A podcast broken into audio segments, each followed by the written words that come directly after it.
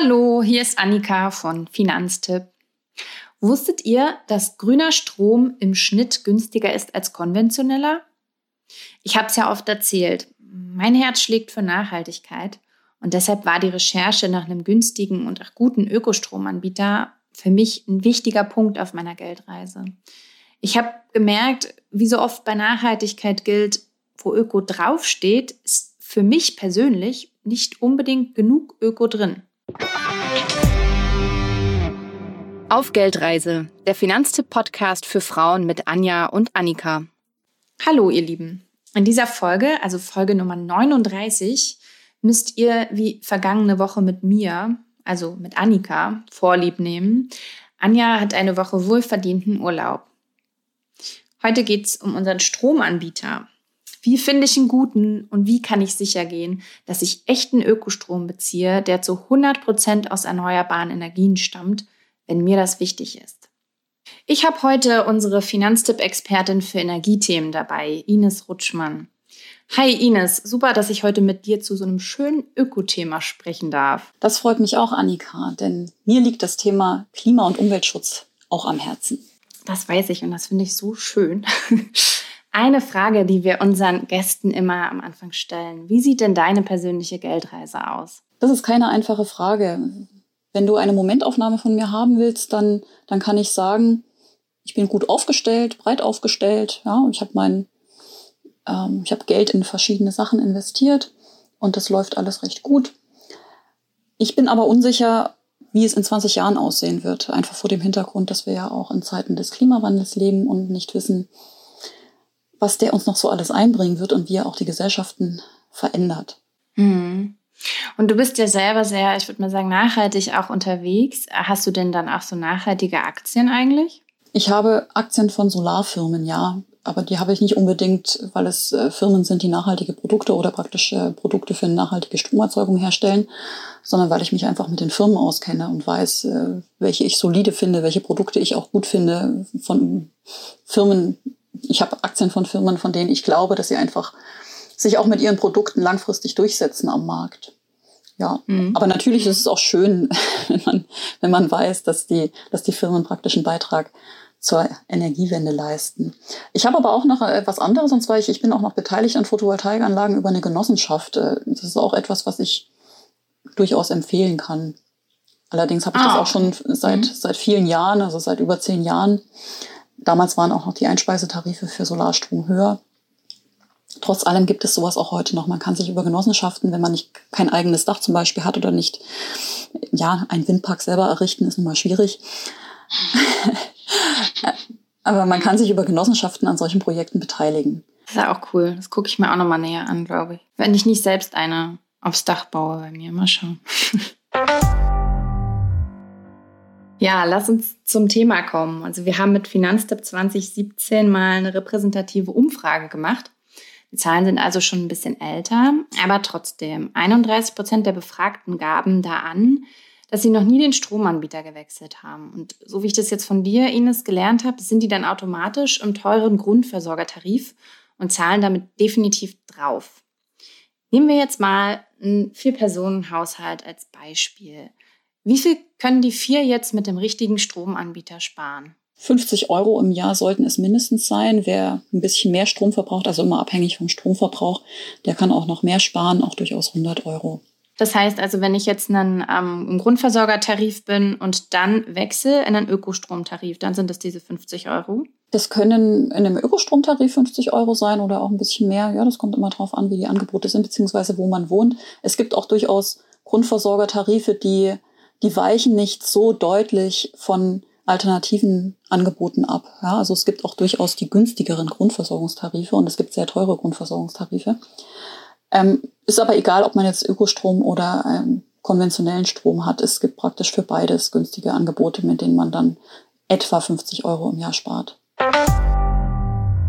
Vor einigen Jahren habe ich selbst einen nachhaltigen Stromanbieter gesucht und ich habe mich da echt schwer getan an der Recherche, muss ich sagen. Es gibt ja mittlerweile echt eine große Auswahl. Also auch Vattenfall, E.ON oder RWE bieten ja Ökostromtarife an und mir war das so wichtig, echten Ökostrom zu haben. Also einen Anbieter, mit dem ich dann auch wirklich die Energiewende voranbringen kann. Und mittlerweile bin ich jetzt bei den Elektrizitätswerken Schönau und ich bin da auch ganz zufrieden. Aber Ines, nochmal für alle Geldreisenden. Was genau ist denn eigentlich echter Ökostrom? Also echt ist Ökostrom immer. Denn nur wenn der Strom aus Wasserkraft, Windkraft oder Solarkraft gewonnen wird, heißt er oder darf er überhaupt Ökostrom heißen. Also echt ist er immer. Die Frage ist, wie nachhaltig so ein Ökostromtarif ist. Und da unterscheiden sich die Anbieter. Nachhaltig bedeutet, investieren auch die Anbieter in neue Anlagen, um praktisch Ökostrom zu erzeugen, oder kaufen die einfach irgendwo Ökostrom ein. Ganz beliebt ist es in Norwegen einfach aus, von Wasserkraftwerken den Strom einzukaufen. Ähm, also 40 Prozent des in Deutschland verkauften Ökostroms oder als Ökostrom gelieferten Stroms, der kommt aus norwegischen Wasserkraftanlagen. Und äh, ich habe dann zwar Ökostrom auf dem Papier, aber das ändert ja nichts daran, dass die Kraftwerke in Norwegen stehen und auch der Strom dort verbraucht wird. Also damit habe ich nichts dafür getan, dass irgendwie in Deutschland mehr Ökostrom in die Netze fließt. Mhm. Nur 13 Prozent ne, des in Deutschland verkauften Ökostroms kommt auch wirklich aus Deutschland. Genau, nur 13 Prozent des in Deutschland verkauften Ökostroms wird auch tatsächlich in Deutschland produziert. Das könnte sich auch noch in den nächsten Jahren erhöhen oder es erhöht sich so jedes Jahr ein ganz kleines bisschen, aber ist natürlich noch viel zu wenig. Also ist eben nicht nachhaltig, wenn, wenn die Anbieter einfach äh, in den anderen Ländern, auch ziemlich viel in Österreich oder in der Schweiz, Ökostrom beziehen. Das ändert nichts an der Stromerzeugung in Deutschland.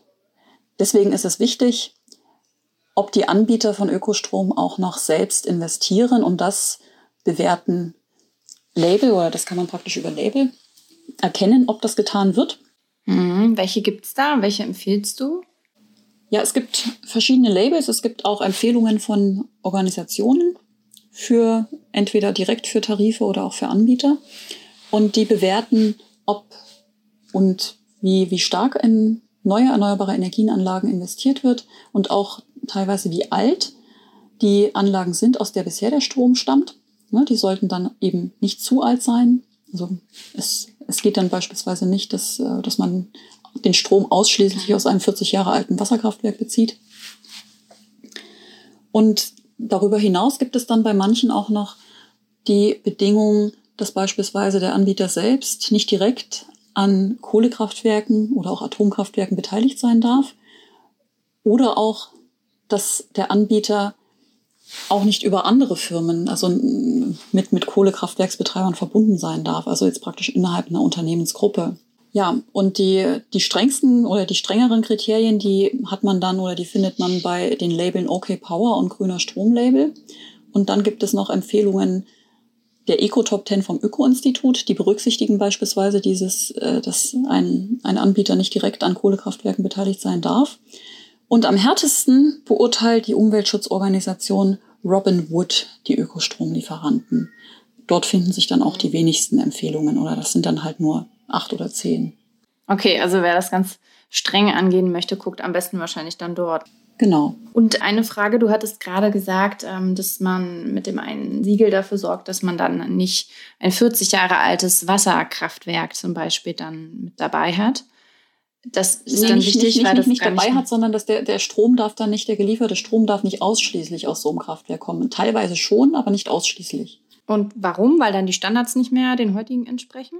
Nein, es geht darum, dass eben auch in neue erneuerbare Energienanlagen investiert wird. Also oder nicht nur, also es, es soll investiert werden, aber wenn ich jetzt praktisch heute als Anbieter in, in einen neuen Windpark ins, äh, investiere, dann geht er vielleicht nächstes Jahr ans Netz. Ähm, und das, was ich bisher liefere, das wird dann nochmal darauf abgeprüft, wo kommt denn der Strom aktuell her? Und äh, hat sozusagen der Anbieter auch schon in der Vergangenheit investiert. Ah. Fängt ja nicht erst jetzt an zu investieren, sondern sozusagen ähm, ist er konstant dabei. Mhm. Was du da gesagt hattest, von wegen, dass du nicht in Konstrukte dann investierst letzten Endes, die dann doch irgendwie mit Kohle verbunden sind. Das fand ich ganz interessant. Da habe ich mich mal mit irgendjemandem unterhalten und der meinte zu mir, naja, wenn du Bio-Lebensmittel kaufst, dann kannst du dir ja aussuchen, gehst du in Bioladen in richtigen, wo es wirklich nur Bio-Lebensmittel gibt, oder gehst du, weiß nicht, zu Rewe oder Lidl, wo es ja mittlerweile auch Bioprodukte gibt. Und dann meint er so, naja, ist halt deine Entscheidung. Ne? Wenn du zu, zu Rewe und Lidl gehst, dann unterstützt du halt konventionelle Lebensmittel auch noch mit. Und wenn du das nicht möchtest, dann gehst du halt in den richtigen Bioladen. Da unterstützt du wirklich nur Bioprodukte. Und ich finde, das ist eigentlich ganz gut mit dem vergleichbar, was du gerade auch gesagt hast für Ökostromanbieter. Ne? Das ist vergleichbar, genau. Du hattest ja erwähnt, dass als du dich praktisch nach, deinem, nach einem Ökostromtarif mal umgesehen hast vor ein paar Jahren, dass du dann auch die Angebote von den großen Konzernen gesehen hast, die natürlich auch weiterhin Kohlekraftwerke betreiben und dann praktisch an Kunden liefern, den Kohlestrom. Hm. Und äh, die natürlich, die finden sich nicht auf, äh, auf, den, auf der Liste von Robin Wood oder vom Öko-Institut. Die, die fallen da ganz klar raus. Woher weiß ich jetzt, dass der von mir bestellte Ökostrom direkt in meinen Haushalt fließt? Ähm, wenn du wirklich genau den Strom haben möchtest, den du bestellst, äh, das geht eigentlich nur, wenn du eine Photovoltaikanlage auf dem Dach hast oder meinetwegen auch ein kleines Windrad und der Strom sozusagen in dein Hausnetz gespeist wird, dann kannst du den direkt verkaufen und dann weißt du ganz sicher, der, das ist der Strom, der oben auf meinem Dach erzeugt wurde und den verbrauche ich jetzt. Wenn du auf das öffentliche Stromnetz zurückgreifst, also praktisch den Strom aus dem Stromnetz entnimmst, bekommst du immer den Strom vom nächstgelegenen Kraftwerk je nachdem, was das ist. Das kann natürlich auch eine Photovoltaikanlage sein, das kann auch ein Windpark sein, aber es kann auch das Kohlekraftwerk sein, das bei dir in der Nähe steht. Wenn du Ökostrom beziehst, dann heißt das aber, dass natürlich der Lieferant Ökostrom beim entsprechenden Kraftwerksbetreiber einkauft und damit unterstützt du am Ende den Kraftwerksbetreiber von Windparkanlagen, von, Öko von Photovoltaikanlagen, auch von Biogasanlagen. Und darum geht es am Ende. Also wenn du, wenn du einen Ökostromtarif abschließt, dann unterstützt du damit am Ende einfach die erneuerbaren Energienindustrie. So, Ines, jetzt mal zu was ganz Praktischem. Als mein Freund zu mir in die Wohnung zog, da war er erstmal erstaunt, wie teuer mein Strom ist. Aber man muss dazu sagen, dass er halt einer von den sogenannten Bonushoppern ist. Also jedes Jahr den Stromanbieter wechseln, um dann eben den Bonus zu kassieren. Ich muss sagen, mir selber wäre das viel zu anstrengend. Wie finden wir Geldreisenden einen guten und auch dauerhaft günstigen Anbieter? Indem man sich nicht die Bonusangebote ansieht, sondern einen Tarif ohne Rabatte, ohne Boni und anderes mehr sucht. Und das ist auch gar nicht so schwer, weil Finanztipp hat da einen eigenen Stromrechner auf die Beine gestellt und der trennt die Angebote entsprechend. Also es gibt eine Einstellung, da sieht man nur, Angebote, in die praktisch diese ganzen Vergünstigungen nicht eingerechnet werden. Und es gibt auch die Ansicht äh, für, für deinen Freund, wo dann praktisch die ganzen Vergünstigungen mit dabei sind. Aber äh, die Bonusangebote lohnen sich ja nur im ersten Jahr. Nach, einem, nach Ablauf dieses Jahres steckt man dann einen ziemlich teuren Tarif in der Regel fest. Ich habe dann noch einen, noch einen Tipp sozusagen, äh, auch im Hinblick auf deine Ökostromfragen. Die klassischen Ökostromanbieter, also auch Elektrizitätswerke Schönau, aber auch äh, Naturstrom, Greenpeace Energy und ich glaube auch Polarstern, die unterscheiden bei ihren, ihren Tarifen nicht zwischen Neukunden und Bestandskunden. Alle haben praktisch die gleichen Preise. Das heißt, äh, wenn ich dort einmal abschließe, dann verändert sich, also wenn sich dann die Preise verändern, dann verändern sie sich für alle Kunden, unabhängig davon, wie lange sie schon Kunden sind. Ja, den erwähnten Rechner verlinken wir euch dann in den Shownotes. Ähm, die Shownotes, ich weiß gar nicht, ob ich das in dieser Folge jetzt schon gesagt habe. Ich sage es einfach an der Stelle nochmal.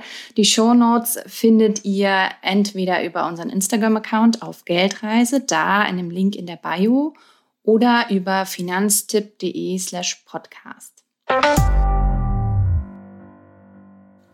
So, Kommen wir zum Wechsel des Anbieters. Ich habe schon öfters von der Sorge gehört, dass wenn was schief läuft, der Strom plötzlich weg ist. Und zur Beruhigung sage ich das an der Stelle auch nochmal, das kann nicht passieren. Also im Notfall gibt es Strom vom Grundversorger. Aber wie anfangs gesagt, der ist eben teuer. Und deshalb die Frage an dich, Ines, wie läuft so ein Wechsel reibungslos ab? Äh, wenn, wenn etwas beim Wechsel schief geht, dann springt der Grundversorger ein und liefert dann praktisch den Strom. Aber man hat deswegen noch lange keinen Vertrag mit dem Grundversorger, sondern das nennt sich alles erstmal Ersatzversorgung. Und diese Ersatzversorgung, die endet, sobald man dann praktisch einen Vertrag geschlossen hat und der neue Lieferant die Lieferung aufnimmt. Also das heißt, da ist keine Kündigung erforderlich und nichts weiter, keine Kündigungsfrist, gibt es alles mhm. nicht. Nur den neuen Anbieter abschließen letzten Endes, ne? Genau, und man kann das sogar auch dann praktisch rückwirkend noch vornehmen, bis zu sechs Wochen lang, äh, wenn, wenn es irgendwie halt ein Problem gegeben hat. Ne? Das kann ja auch ah, mal ähm, einfach nur in der, äh, in der Datenübermittlung oder etwas äh, einen Fehler gegeben haben. Genau, und damit aber trotzdem kein Missverständnis auftritt äh, oder möglicherweise eine E-Mail nicht ankommt äh, und so weiter, empfiehlt es sich mindestens drei Wochen mit drei Wochen Vorlauf den, den neuen Stromanbieter auszuwählen und dann praktisch den Vertrag abzuschließen. Also drei Wochen Vorlauf meint, äh, bevor der alte Vertrag entweder ausläuft beziehungsweise die Kündigungsfrist endet. Also nicht alles auf den letzten Drücker machen. Das ist, das, das kann meistens Probleme mit sich bringen. Und ganz sicher oder das Risiko minimieren, dass es irgendwie Missverständnisse gibt und so weiter, das kann ich noch, indem ich selbst kündige äh, und das nicht dem neuen Anbieter überlasse. Mhm, das müsste ich normalerweise nicht, ne? Nein, wenn du regulär kündigst, dann, dann kannst du das praktisch den neuen Anbieter, kannst du für, den kannst du die Kündigung für dich übernehmen lassen. Du kannst aber natürlich auch selber kündigen. Es kommt halt tatsächlich auch vor, wenn der neue Anbieter sozusagen für den Kunden kündigt, dass, dass dann auch manchmal der bisherige Lieferant äh, einfach dem, dem neuen Anbieter antwortet, äh, Kündigung ist zu dem und dem Zeitpunkt nicht möglich, Kündigungsfrist ist erst wieder in einem Jahr. Mhm. und, ähm, und dann stellt der, der neu gewählte Anbieter stellt dann praktisch sein ähm, seine Mühen ein und melde dann einfach dem Kunden zurück, äh, geht nicht. Ah, okay, aber es ist gut, dass dann nicht einfach ein neuer Vertrag abgeschlossen wird. Okay. Ja, mhm. äh, und, der, und der Kunde äh, muss dann erstmal praktisch nachfragen, was ist denn überhaupt passiert, was wurde Ihnen denn gesagt und so weiter. Und da gehen, äh, da, da, dabei verliert man Zeit. Ja, und, äh, und bis man dann möglicherweise irgendein Missverständnis geklärt hat, weil der bisherige Anbieter halt dem, dem neuen Anbieter einfach was Falsches gesagt hat und dann aber sagt, ah, da ist irgendwas durcheinander geraten, wie auch immer. Man verliert dadurch Zeit und dann kann es tatsächlich auch sein, dass, wenn ich, wie gesagt, mit zu wenig Vorlauf ähm, zum Ende der Kündigungsfrist kündige, dass ich dann praktisch nicht nochmal das ganze, den ganzen Prozess einleiten kann und, und noch rechtzeitig kündigen kann. Mhm. Okay, deswegen am besten drei Wochen im Voraus loslegen. Ja, und wie gesagt, ich, ich minimiere oder ich, ich gehe weniger Risiken ein, wenn ich selbst kündige und das nicht dem neuen Anbieter überlasse. Eine ganz andere Frage, oder was heißt ganz anders? Eigentlich passt die ganz gut gerade zu dem Thema. Ich ziehe ja bald um und dann nehme ich meinen Stromanbieter einfach mit oder wie mache ich das? Das kommt auf deinen Anbieter drauf an. Es gibt Stromlieferanten, die behalten sich vor, dich an deiner neuen Anschrift auch zu beliefern, sofern das geht. Und andere, die, die gewähren dir dann sozusagen äh, eine, also die erlauben dir zu kündigen zum Zeitpunkt des Umzugs. Das regelt aber jedes Unternehmen für sich und das muss man dann praktisch bei denen nachschauen. Also entweder es steht einmal, steht es in allgemeinen Geschäftsbedingungen. Häufig gibt es aber auch auf der Internetseite jedes Stromlieferanten mh, ein Formular, in dem man praktisch eintragen kann, dass man umzieht und wann man umzieht. Meistens verlangen die Lieferanten, dass man mindestens vier Wochen vorher Bescheid gibt. Manchmal auch nur zwei Wochen, manche wollen auch sechs Wochen vorher Bescheid bekommen. Aber da musst du dich sozusagen bei deinem Anbieter mal informieren. Wenn du deinen Vertrag, also äh, günstig ist übrigens äh, der Umzug, wenn du aus deinem Vertrag sowieso aussteigen möchtest, dann, dann meldest du einfach, du ziehst um und, äh, und dann nimmt, übernimmt praktisch dein Freund an der neuen Anschrift den, den Stromliefervertrag. Und dann, mhm. dann kannst du deinen alten Vertrag gar nicht mitnehmen, weil dann besteht ja schon praktisch an der, also zum entsprechenden Zähler oder an der Netzverknüpfungsstelle besteht dann schon ein Vertrag und dann kann dein bisheriger Anbieter gar keinen neuen Vertrag schließen. Besonders günstig und öko wird es ja, wenn ich gar nicht erst so viel Strom verbrauche. Wie sparen wir denn am besten Strom? Indem man bewusst mit, mit Energie umgeht. Damit meine ich, dass man beispielsweise die Spül- und die Waschmaschine wirklich voll belädt und dann erst anstellt, dass man auch die, die Ökospar- oder die Ökoprogramme der Maschinen nutzt. dann kann man sich auch überlegen, welche Geräte man tatsächlich braucht. Ja, also brauch, brauche ich beispielsweise noch den alten ausrangierten Kühlschrank in der Garage, damit man im Sommer ein kühles Bier trinken kann und nicht extra ins Haus laufen muss. Oder auch, wie groß muss mein Kühlschrank sein? Ja, also äh, wenn der nur immer halb gefüllt ist, weil er einfach so groß ist, dann, dann mag das schön übersichtlich sein, ja, und ich, ich sehe, was ich so alles habe auf den ersten Blick. Aber das braucht natürlich viel mehr Strom, als wenn ich einen kleineren, kompakteren Kühlschrank habe, der dafür halt immer voll ist. Ja, oder dritte, ja, so was ich relativ überflüssig finde im Haushalt, das ist natürlich ein Wäschetrockner. Die Wäsche, die Wäsche, die Wäsche trocknet auch an der frischen Luft. Äh, geht dann halt nicht so schnell wie mit dem Wäschetrockner.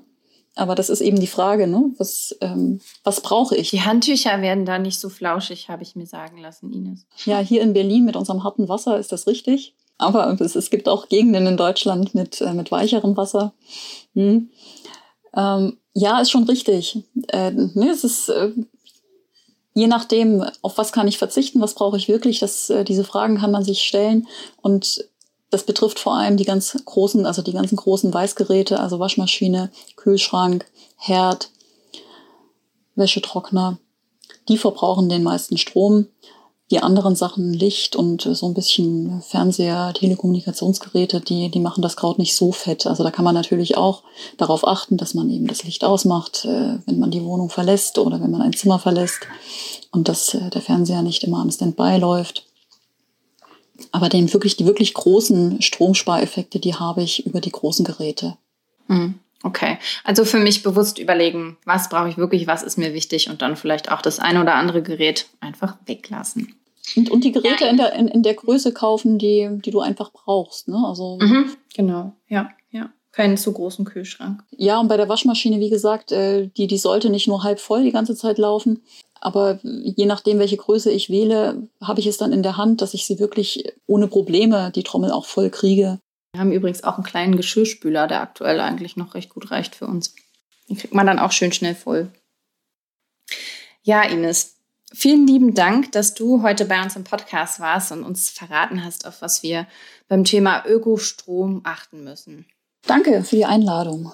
Und äh, ja, ich hoffe, es können viele etwas mitnehmen. Da bin ich ganz sicher. Also ich habe ja von dir auch schon so viel gelernt. Deswegen vielen, vielen lieben Dank, Ines. Bitte, bitte, bitte. Ciao. Tschüss. Jetzt bin ich gespannt. Jeder vierte Haushalt nutzt schon Ökostrom. Wie sieht es bei euch aus? Ist euch das wichtig? Schreibt uns gern auf Instagram unter den Post zur heutigen Folge, was ihr von Ökostrom haltet und auch, was ihr von dieser Podcast-Folge haltet. Unser Instagram-Account heißt auf Geldreise und ihr erreicht uns aber auch per Mail unter podcast.finanztipp.de. Natürlich freuen wir uns auch wie immer, wenn ihr uns schreibt, welche anderen Themen auf der Geldreise für euch noch interessant sein könnten. Und eine besonders große Freude macht ihr uns mit weiteren Bewertungen auf Apple Podcasts. Da hat zum Beispiel Werner uns geschrieben. Werner findet, dass die Themen spannend aufbereitet sind und für Laien sehr gut verständlich. Danke, Werner, für die fünf Sterne. Ich sage Tschüss an Werner und alle bis nächste Woche Donnerstag und lasst es euch gut gehen.